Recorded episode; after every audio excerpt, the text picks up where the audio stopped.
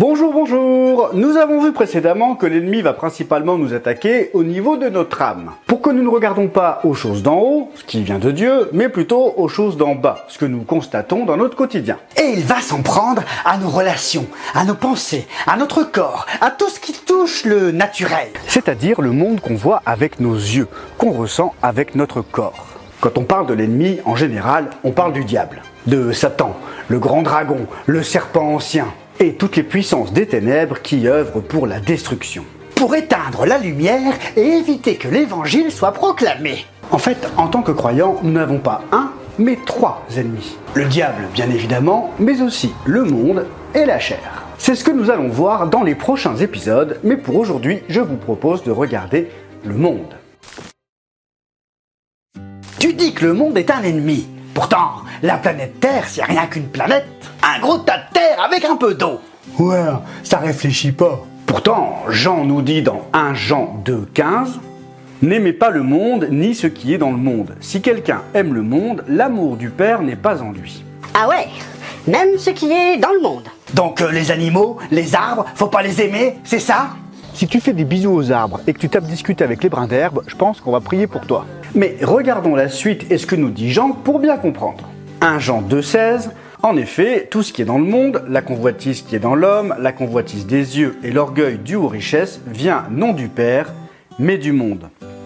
Jean ne parle pas du tout de la planète Terre, ni des êtres humains. C'était d'ailleurs l'une des missions d'Adam que de s'occuper du jardin.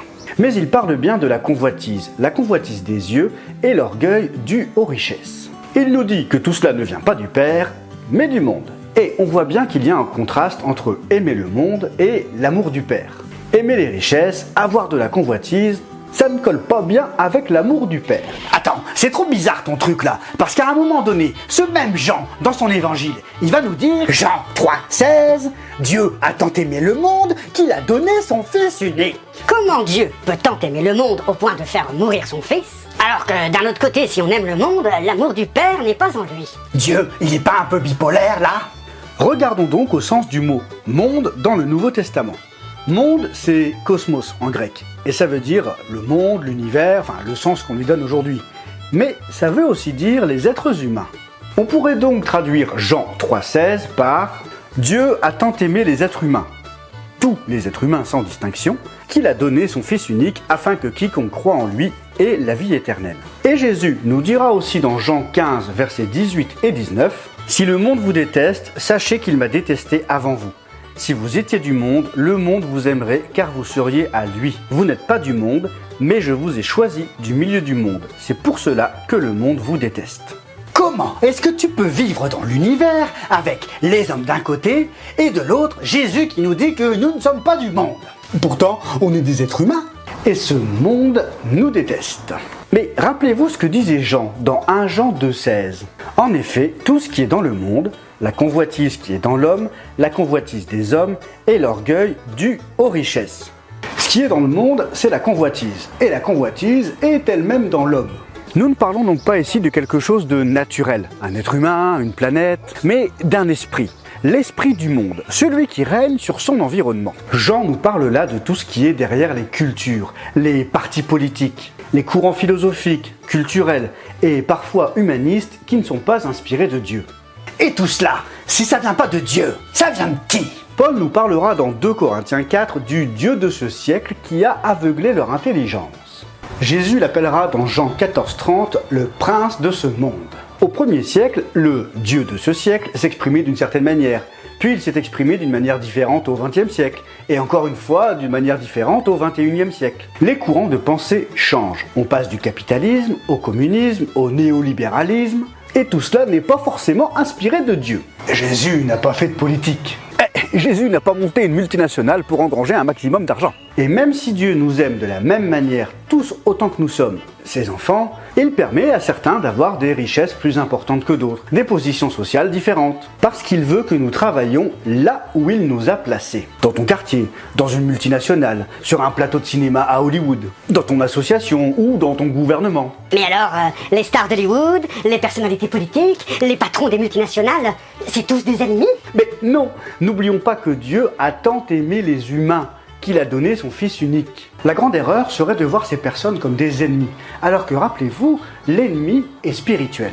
Il faut donc plutôt veiller et combattre l'esprit qui anime ces personnes. Jésus nous dit bien qu'il nous a choisis du milieu du monde. Ça veut dire qu'avant notre nouvelle naissance, nous étions dans le monde. Nous étions influencés par cet esprit.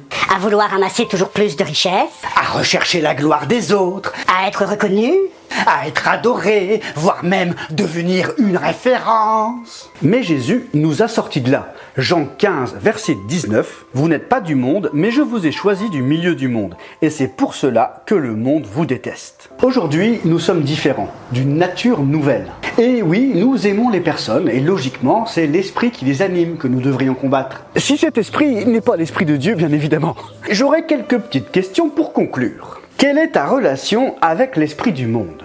Est-ce que, dans ce que tu fais, tu recherches la gloire des hommes ou la gloire de Dieu? Est-ce que tu veux à tout prix amasser toujours plus de richesses? Parfois, on peut facilement se laisser séduire par ce que nous fait miroiter le monde.